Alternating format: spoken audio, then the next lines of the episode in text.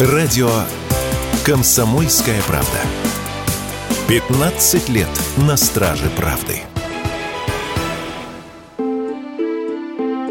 Американский журналист Такер Карлсон анонсировал выход интервью, которое он взял у президента России Владимира Путина. Видео разговора с российским лидером должно выйти в ночь на пятницу в 2 часа по московскому времени на странице журналиста в социальной сети X. Факт интервью подтвердили и в Кремле. Интерес к готовящемуся к выходу ролику буквально взорвал интернет. Одно только видео, на котором Карлсон анонсировал его, уже посмотрели больше 95 миллионов человек. Как рассказал сам журналист, он решился прилететь в Москву для того, чтобы показать американцам, что на самом деле происходит в России и на Украине. Уже два года продолжается война, которая меняет весь мир. А многие американцы о ней не информированы. У них нет реального представления о том, что происходит в этом регионе. Здесь, в России или в 600 милях отсюда, на Украине. Но они должны знать, ведь они платят за все это и не всегда осознавая это в полной мере. Такер Карлсон известен своими дерзкими журналистскими работами, на которые часто не решается никто. За 20 лет, которые он посвятил журналистике, наибольшую известность ему принесло вечернее шоу на канале Fox News, которое выходило с 2016 по апрель 2023 года. В эфире телеведущий нередко делал провокационные заявления. Например, в марте прошлого года он назвал политической чисткой решение предъявить обвинение Трампу. Каждый вечер шоу смотрело около 4 миллионов человек, а Карлсон был признан самым рейтинговым журналистом США. Тем не менее, ведущего обвинили в клевете и убрали из эфира после скандальных заявлений о нечестном подсчете голосов на выборах президента Америки.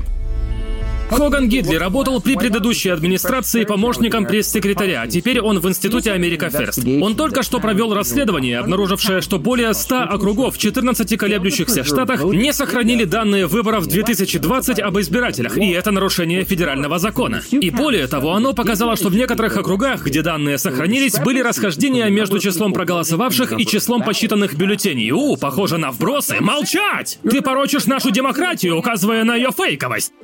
Владимир Путин не стал первым мировым лидером, у которого Карлсон взял интервью. Так журналист записал разговор с президентом Венгрии Виктором Орбаном. Получасовое видео было опубликовано в сети X 31 августа прошлого года и к настоящему времени набрало почти 130 миллионов просмотров. В нем обсуждался ход СВО и неизбежность поражения Украины, а также угроза Третьей мировой войны в случае еще более агрессивных действий Запада.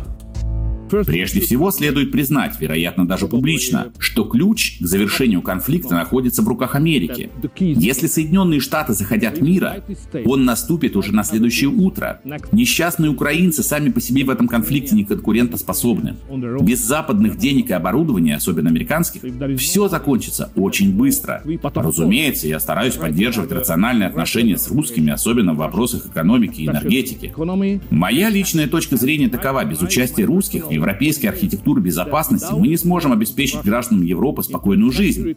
За 10 дней до этого состоялась краткая беседа Карлсона с главой Сербии Александром Вучичем. Коллега Орбана по политической орбите осудил подрыв Северного потока, заявив, что это убивает экономику всей Европы. Такер согласился с ним и заявил, что если это сделала Америка, то она может вскоре понести заслуженное наказание.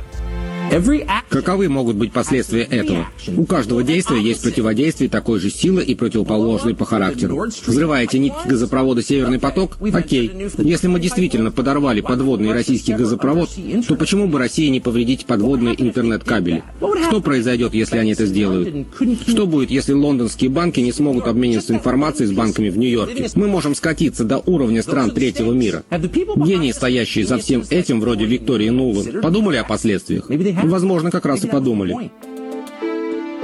После увольнения Карлсона с Fox News журналист выступил с видеообращением, в котором рассказал, что причиной его ухода стало то, что в американских медиа запрещены такие важные темы, как, например, гражданская свобода. После увольнения ведущего аудитория канала потеряла 50% зрителей, а стоимость Fox News упала на 500 миллионов долларов. А жена бывшего президента Трампа Мелания заявила, что хотела бы, чтобы ее муж в случае победы на выборах в этом году назначил Карлсона вице-президентом.